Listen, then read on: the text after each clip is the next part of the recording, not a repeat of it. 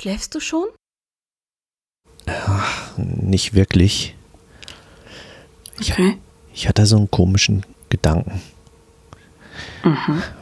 Also, kennst du das? Du stehst irgendwie mit ein paar Kollegen so in einer Kaffeepause, in einem, in einem, ja, so Pausenraum oder so und hast eine gute, einfach so Smalltalk-Unterhaltung. Wie war das Wochenende und wie geht's dir und ist die Familie gesund und wie war das Konzert mhm. und so weiter.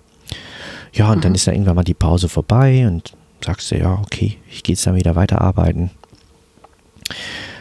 Und dann gehst du aus dem Raum raus oder so aus dem Gang und was, wenn du jetzt stehen bleiben würdest und zuhören, was die sagen?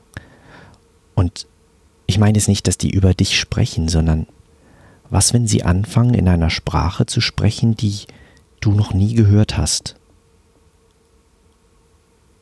Okay. Also, weißt du, was ich meine? Also, st hm. stell dir vor, alle Leute um dich herum sprechen eine, eine völlig fremde Sprache, aber nur wenn du nicht im Raum bist. Das ist sehr seltsam, ja. Aber also, hm. Also bei uns auf Arbeit ist das ja so, wir haben ja nicht direkt einen Pausenraum, aber wir haben vom Verkaufsraum abgetrennt durch so eine Bücherregalwand nochmal einen extra Büroraum. Mhm. Wo man dann auch mal so ein bisschen Unterlagen ablegt und ähm, auch mal so kurze Dienstanweisungen und sowas weitergeben kann. Mhm. Ähm, und das ist total seltsam, weil wenn du vorne im Verkaufsraum stehst und hinter, hinten unterhalten sich zwei. Ja. Du hörst, dass die sich unterhalten, aber egal wie sehr du dich anstrengst, du verstehst das nicht. Und es liegt nicht daran, ähm, dass die zu leise reden oder so, sondern du hörst die Stimmen ganz deutlich, aber du verstehst die Wörter nicht. Ja, also, dann ist dir das auch schon passiert. Mhm. Mhm.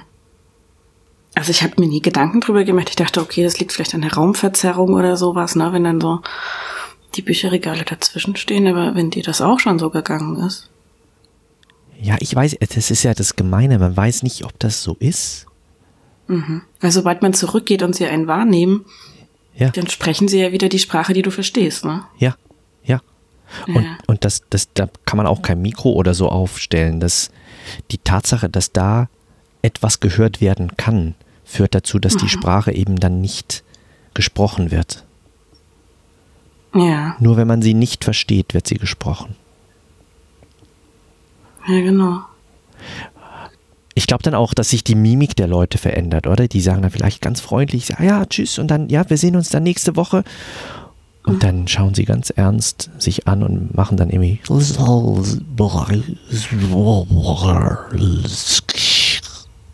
oder sowas. Ja. Ja. Das ist spannend, weil es halt, es ist halt nicht überprüfbar, ne? Ich meine. Also. Wie bei Schrödingers Katze, oder? Ja, schon. Die Frage ist dann halt natürlich auch, ähm, was ist das für eine Sprache? Und warum sprechen die die immer nur dann, wenn du nicht da bist, ne? Also wenn man selber nicht da ist. Mhm. Also, weil wenn ich in einem Raum bin und jemand anders geht raus, weiß ich ja, dass ich die Sprache weiterspreche, die ich gesprochen habe bisher. Ja. Ähm, und ähm, dann ist halt die Frage, man müsste dann die Person fragen, aber das kann man bei nicht vielen machen, weil die halten einen ja dann für verrückt. Sag mal, wenn du den Raum verlässt und äh, uns nicht mehr hörst, hast du dann auch das Gefühl, dass wir eine andere Sprache sprechen? Ich meine, das kannst du ja Leute nicht fragen.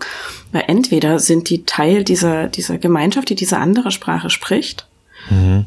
Und dann sagen, werden die es natürlich abstreiten und Leute sagen, nee, ist mir nie so gegangen. Ich höre das immer so, bis es zu leise ist, um es zu verstehen, aber die Sprache ist immer, immer klar und so.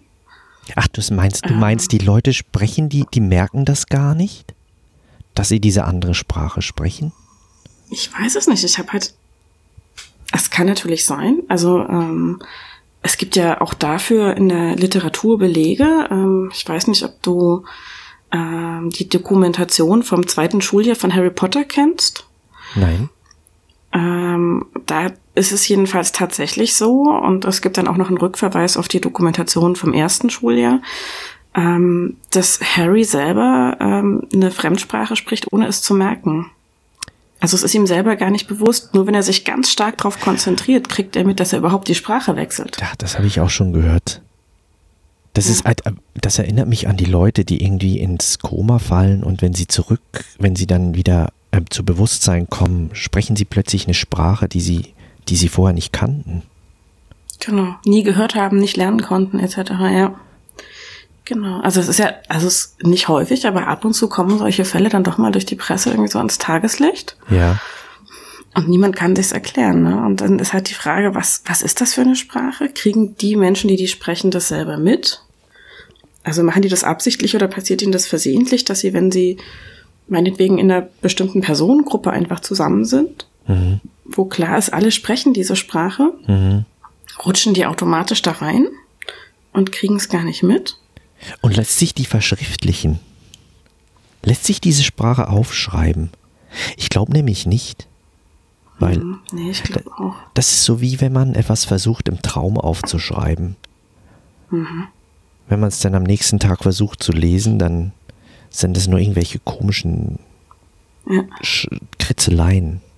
Hast du das schon mal gemacht? Hast du schon mal versucht, einen Traum aufzuschreiben, kurz nachdem du aufgewacht bist? Ich habe das einmal in meinen Teenagerzeiten versucht, weil da hatte ich wirklich so vom Gefühl her im Traum ähm, die ultimative Romanhandlung geträumt. Aha. Richtig gut. Ähm, und ich war mir ganz sicher, dass ich mir so drei, vier Stichpunkte gemacht habe über den, den Verlauf der Handlung und vor allem über den Schluss. Ähm, weil den habe ich zur Abwechslung da mal mitgeträumt gehabt. Also normalerweise träume ich super spannende Krimis und weiß aber nicht, wie die Auflösung ist, weil ich vorher aufwache. Und in dem Fall hatte ich den Schluss aber mitgeträumt. Und dann habe ich, ähm, das, weiß ich, das muss echt mit in der Nacht gewesen sein, stockdunkel und alles. Und als ich es am nächsten Tag angucken wollte, waren da so ja, Wellenlinien, Gekrakel irgendwie auf dem Papier und nichts zu erkennen. Ja, ist schon komisch. Mhm. Aber vielleicht, vielleicht sind das ja Träume, die diese anderen Menschen dann sprechen, in diesen träumenden Nebenräumen. Das würde bedeuten, dass Träume ja letzten Endes tatsächlich eine eigene Sprache sind. Ja, und vielleicht, vielleicht sehen wir in unseren und hören in unseren Träumen diese Aufzeichnung dieser Gespräche dieser anderen Menschen. Ja. Die aber eben nicht in, in Schriftform, sondern bloß in, in Bild- und Geräuschform quasi möglich ist. Genau.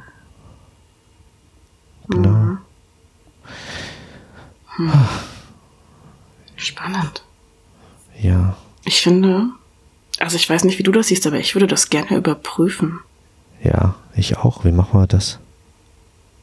Naja, ich würde sagen, wir schlafen eine Runde und träumen. Okay. Dann. Okay. Ja.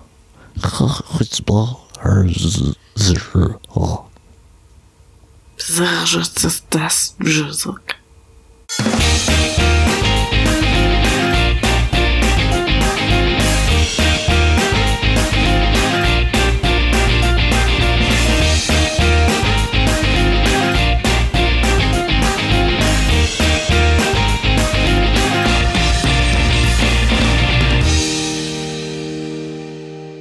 du schon?